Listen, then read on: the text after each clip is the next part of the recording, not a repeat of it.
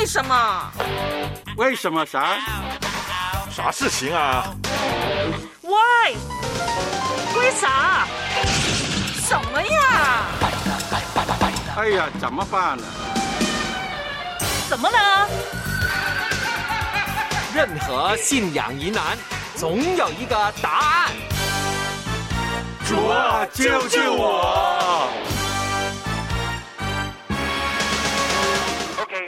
主啊，救救我！踏进去九月的第二个礼拜了哈，我们呢喜欢听众朋友的问题，但是呢，有些时候呢，听众朋友的问题呢，也让我们呢有点烦恼。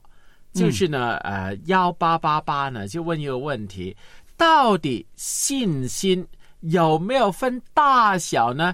啊，因为耶稣就说过嘛，如果我们的信心好像芥菜种一样多的时候，我们就可以求什么都有了嘛。所以呢，你信心强，你盼望就大；信心小，你要求盼望就小。那神呢，就怎样给你这个盼望的那个应许呢？那个万峰老师呃谈这个问题呢？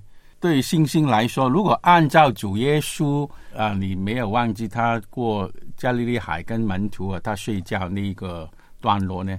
耶稣是责备门徒在风浪里面为什么他们这么小心？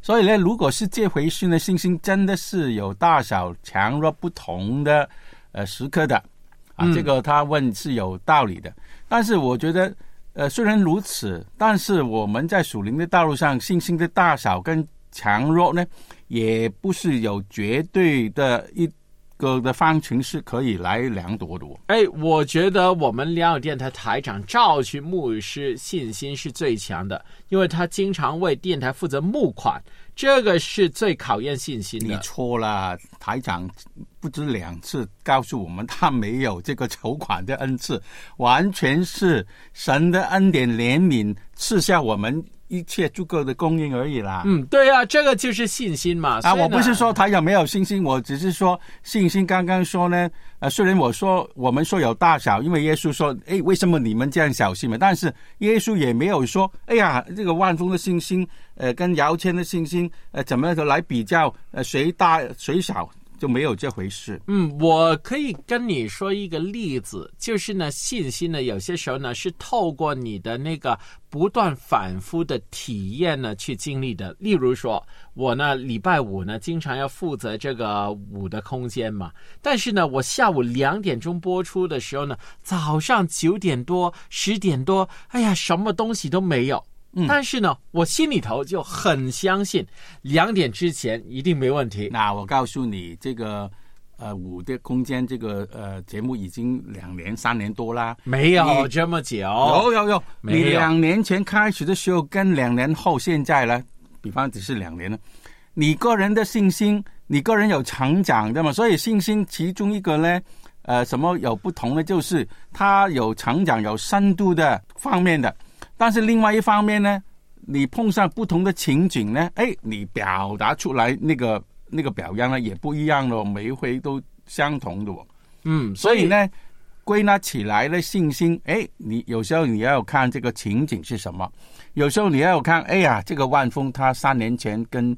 呃，现在呢，已经不同一个人了。他在新兴的道路上，在这个属灵的道路上有有不同嘛，有成长嘛，这个也不同啊，有影响啊。嗯，对了，所以呢，要想想，好像孩子啊，开始的时候你也不知道他能不能走路，但是你知道他总有一天能走得起来的。这个就是你知道从很多的经验累积起来的。所以我鼓励你，可能你今天的信心真的不是很大。但是呢，你的信仰经历要越来越丰富，你的圣经真理呢，好像今年我们电台的主题要扎根啊，你扎好根，你就知道呢，你的成长是没有问题的啦。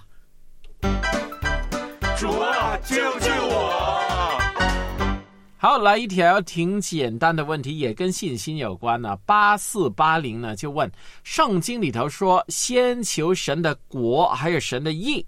这些东西都要加给你们了。那什么是先求神的国，还是神的义呢？嗯，这个就常常问类同的问题。神的国呢，有时候我们想起来就好像，哎呀，一个范围，因为我们按世界上不同国家，它有它的范围来呃来了解嘛。但是神的国呢，在圣经这个用字里面呢，呃，也放在跟神的义放在一起嘛。所以呢，我们说神的国，严格来说不是一个地理上的名词，是一个呢，我们说是神来管制我们，我们的生命放在神的手里，让他做主人啊。所以这个神的国这个意思呢，就是我们的价值观。你信主以后呢，你又你要先求追求神的价值观，让他来做你的主人啊。这个就是神的国的意思。那我想问一个问题了，例如你待会儿去吃饭的时候，那你怎样先求神的国呢？去谢哎饭的时，候，我们感恩感感恩祷告谢饭，就是表示我们尊重神，他是我们主人，我们一切的都在他手里，感谢他喽。哦，所以就感谢神的那个过程，哎是感谢神，为什么吃饭之之前我们要先感谢神？就是因为原来我们知道所有的米饭不只是厨师预备，不只是农夫预备的，而是神最起源的供应。对对，所以这个也是一个先求神的国的方法。那先求神的义呢？神的义就是神的公义，神称呼我们是属于他，我们的生命本来是罪人一个，但是已经呃及格了，已经在他面面前蒙恩了。啊，那谢饭祷告的时候，怎样先求神的意呢？如果我要吃饭的时候，哎呀，就是因为凡事都要先求神的国，神的凡事谢恩，这个是圣经的呃书信的教导嘛。所以我们谢饭的时候，我们感谢神。哎，一方面专他是我们的主人，另外一方面，我们一切的供应不是属于我们的，是从他而来的。你们要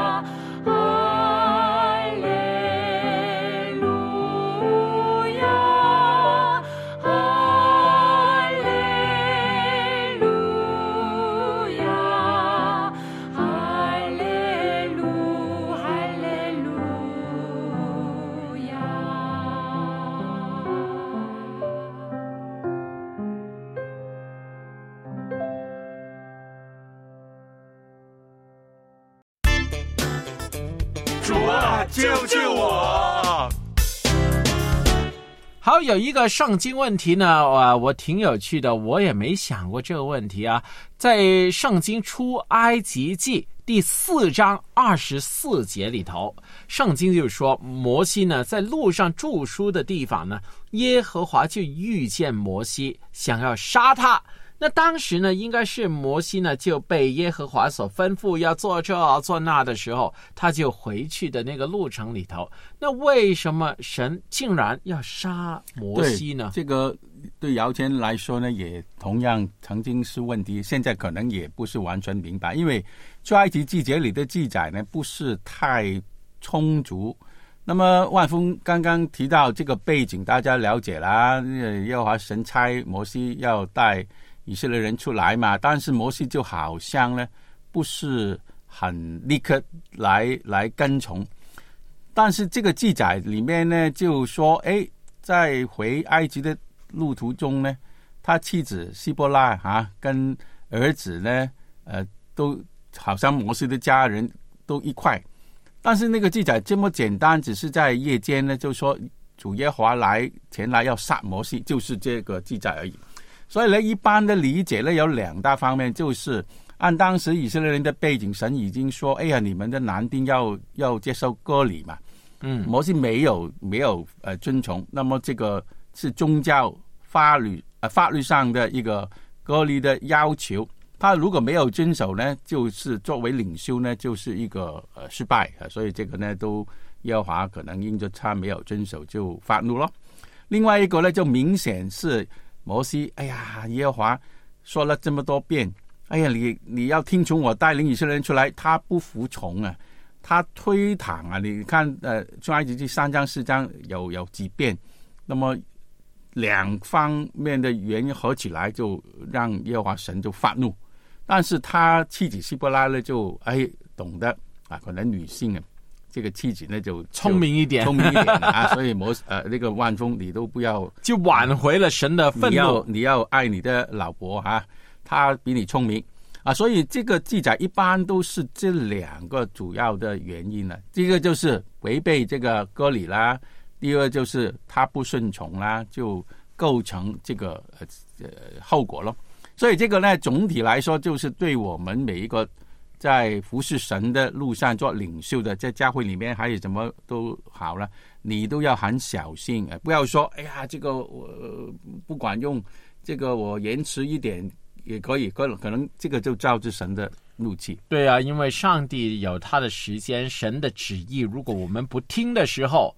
啊，或者我们不解在神的面前的时候呢，啊，也是不太好的。其实摩西呢是一个谦卑的人啊，如果按出埃及记或者说在圣经对他的评语，但是他开始的时候呢，当耶和华呼召他，哎呀，我什么都给你，你哥哥亚伦我也给你做出口，他也推搪。所以呢，这个可能都弄致这个后果。对啊，所以你看，这个出埃及记第三章，摩西也是啊，要走进去那个荆棘的那个啊火焰荆棘那边嘛，也是耶和华说这里是上帝，你要脱鞋，就是归主为上。在这一个部分的圣经呢，我觉得是挺重要的，所以。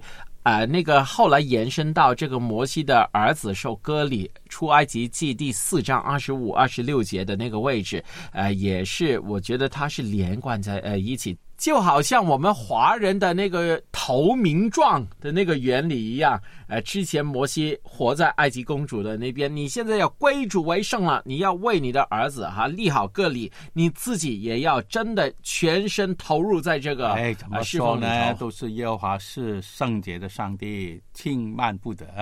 主啊，救救我！好，继续回答一个听众的问题啊，他呢就是说呢，有一个牧者写的灵修文章当中，他说耶稣和西比泰的儿子约翰有亲戚关系。哎，我就查找了一下圣经，也没有这个方面的记载。那我就本来不想劳烦你们的，我用 AI 也问了这个问题，但是也说圣经没有记载，你怎么看呢？哎，这个呢，圣经里面称为约翰的重要的人物呢，主要是两个，一个就是约翰福音的作者，呃，使徒约翰呐，另外一个就是施使约翰呐，两个比较呃有名的 John 啊，约翰这个这个人物。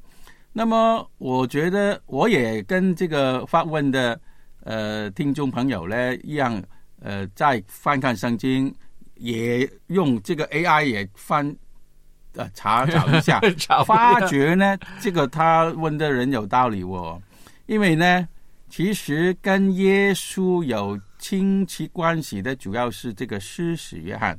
这个原因就是，如果你看路加福音一章三十四到三十六节哪里记载呢？那个怎么说啊？你亲戚伊丽莎白在年老的时候也怀了男胎，呃，就是拿素来称为不生育的，现在有孕孕六个月等等啦。那么呢，就是说施洗约翰跟这个耶稣就是因为施表兄弟喽。伊丽莎白跟耶稣母亲玛利亚是有亲戚关系。对了，就是这样说。但是我怀疑呢，为什么牧者会有这样的烦恼呢？嗯就是有些时候因为圣经的重名太多，例如圣经也说这个玛利亚，耶稣的母亲玛利亚，还有那个玛利亚。不行的。如果他是传道同工呢，弄错了两位约翰呢，这个西比泰的儿子约翰的母亲根本圣圣经没有说他是谁，那么圣经没有记载，你怎么可以弄错呢？这个。嗯，所以呢，作为传道童工呢，一定要很我有一次啊，我的年轻童工在台上讲到主的崇拜然后，有个老执事就在我旁边很不满意，他说：“哎呀，我这这个弄错。”我说：“弄错什么？因为他在《使徒行传》里面，连那个彼得他做监牢的时候呢，怎么说呢？他呃，神救他出来，但是他说那个时候呢，那个那个雅各已经、呃、死了死了，其实没有嘛。其实对我来说，我有时候也会搞混这个大雅各、小雅各，还有加略人犹大，还有这另外的那个犹大。哎哎呀，真的我明白啊、这个是很容易混淆因为以前的人呢的名字都很相似。我们传道传道人还是要谦卑，弄错了就要承认弄错。嗯，对，还有这个是小问题，所以呢不用坚持的，错了就错了。基督徒能吃血吗？基督徒手淫怎么办？我是基督徒，但我的祖先怎么办呢？重重复复的信仰问题，就让我们来来回回的回应。求求老天你啊，救救我！主啊主啊，主啊，救救救救救救救我！救救我！听众朋友平安，李崇恩在这。李叔叔，您的开场白好长啊，您已经浪费了三十秒了。哎，小峰，我的开场白还算长啊。当然了，您可以再简化一点吗？那好，那好啊，麻烦你呢帮我设计一个比较短的开场白吧。嘿，现在是您主持，不是我小峰嘛。嘿你这个小峰啊，真是的。哎李叔叔啊，别说了，您已经又老了几秒，哎再说下去，我怕您的青春不在喽。真的有这么严重？怎么会没有呢？我上数学课的时候，老师教我们一个小时有六十分钟，一分钟有六十秒。嗯老师还说我们要爱惜光阴，因为每一分每一秒过去以后都不会再回来的了。啊，有道理啊，而且呢，也蛮有这个哲理在其中。那小峰，我同意你说的对，光阴一分一秒的过去呢，是不会再回来的，所以啊，你也要珍惜啊。哎，你有没有想过，创造天地万有的耶和华，他是可以让时光倒退的，啊，嗯怎么会有这样的事呢？是千真万确的，就记载在《列王记下》二十章九到十一节当中提到，在西西家王患了不治之症的时候呢，啊啊啊！什么是不治之症啊？呃，也就是绝症哈、不会康复的啊，会呢令人因为这个病而死去的。那当时呢，先知以赛亚宣告西西家王必死了。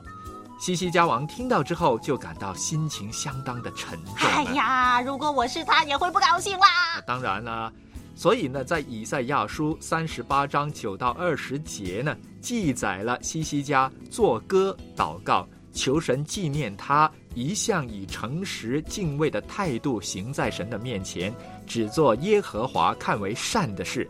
啊，而神呢也垂听他的祷告，应许呢要赐给他的寿数哈，要增加十五年。哇，十五年这么多，我都没到十五岁呢。那西西家王呢，当时就要求神呢用一个兆头来作为这个应许的凭据。先知以赛亚就提议，以亚哈斯的日晷作为一个记号。西西家王就求神使日影往后来退十度，证实神必定加添他的寿数。呃呃，什什么叫亚亚西什么什么的日日晷啊？哦，这个是亚哈斯的日晷。那这个日晷呢，是亚哈斯王在公元前七三七到七幺五年期间设于耶路撒冷王宫里头的一个计时器。这个仪器呢，大概是用阶梯形形式呢来量度时间的。日影哈，太阳照射的影儿会随着时间的进度而向前进，所以呢，这个日影向前呢，基本上是很正常的自然现象。而反过来后退呢，就是不正常、不寻常。如果这个呢啊日影向后退了十度，也就是说呢，时间停止了四十分钟了。哇，那除了这个叫亚西西什么什么的日晷之外，神岂不是要把全世界的钟也向后调吗？哇，这是一个好问题哈。神是否真的这样做了，令全世界的时间后调呢？那，圣经就没有详细的描述。但是呢，太阳系上的星球运行轨道呢，其实都已经有着一定的规律的。如果有任何的改变呢，就必定会留下巨大的痕迹。但是历史家、天文学家似乎呢，就还没有这一方面的发现啊。那怎么证实这是真的呢？啊，有人认为呢，神是使用了折射的方法来成就这件事的。哦，我玩过这东西，是用镜子或者是玻璃之类的东西反光吗？我也懂啦。嗯，类似这样吧。虽然过去呢，曾经有一些热心人士要用科学来证实圣经所记载的这个神迹，他们也呢设法编制了一些所谓的证据，结果呢不但没有肯定圣经的权威啊。反而呢，产生了一些负面的效果。嘿，那就不要解释好喽。哎，我也同意哈，因为我们人类呢，对于神的认知实在是很有限的，我们用不着拿人的方法去勉强的解释圣经里的神迹，因为神他是大自然的主宰，自然不会受到自然定律所规限。因此，只要我们不把宇宙现象看作一个封闭的、关闭的系统。而我们相信神可以随时介入当中，行他要行的事。那么这些所谓异乎寻常的事情呢，全都可以发生出来。所以，我们读这段经文呢，最重要是明白神如何透过征兆来引导我们去相信，他就是那位行神迹奇事的主。这种认知呢，还得套用在其他的书卷当中的。那小峰啊，现在呢又是时候跟听众朋友说再见了。再见。主啊，救救我！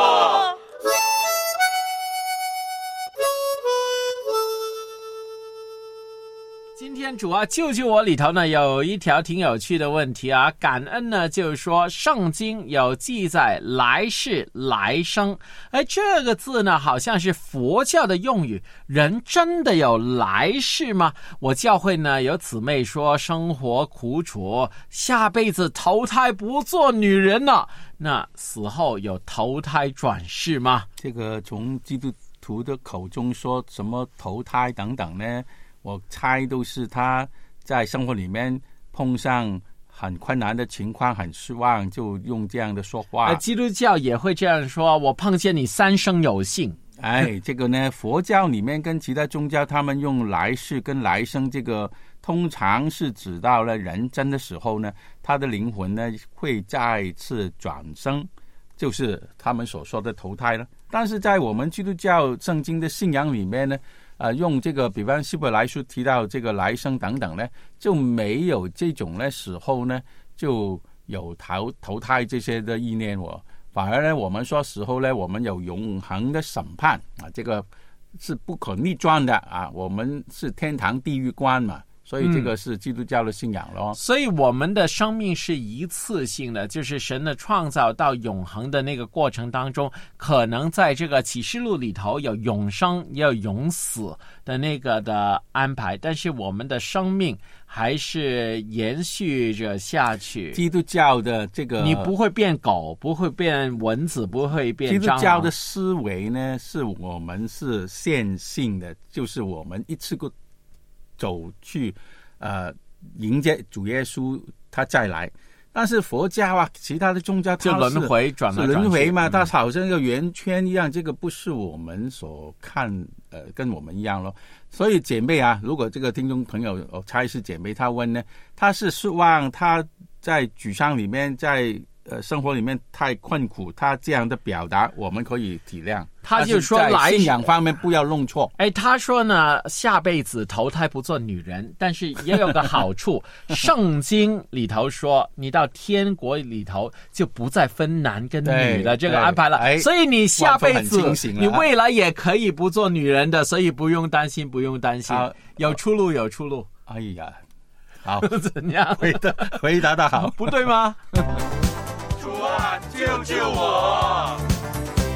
好，有一位千红听众呢，他就问一个问题：能不能简单解释一下重生是什么呢？嗯，这个重生的意念呢，如果你要查究呢，就翻到约翰福音第三章，主耶稣跟那个尼哥底母的对话呢，你就找到这个论到重生的、我们不是线性吗？你刚才说我们线性嘛，一条线。线性就这个末世观里面是这样表达，但是重生呢，是我们这个生命再转换一次。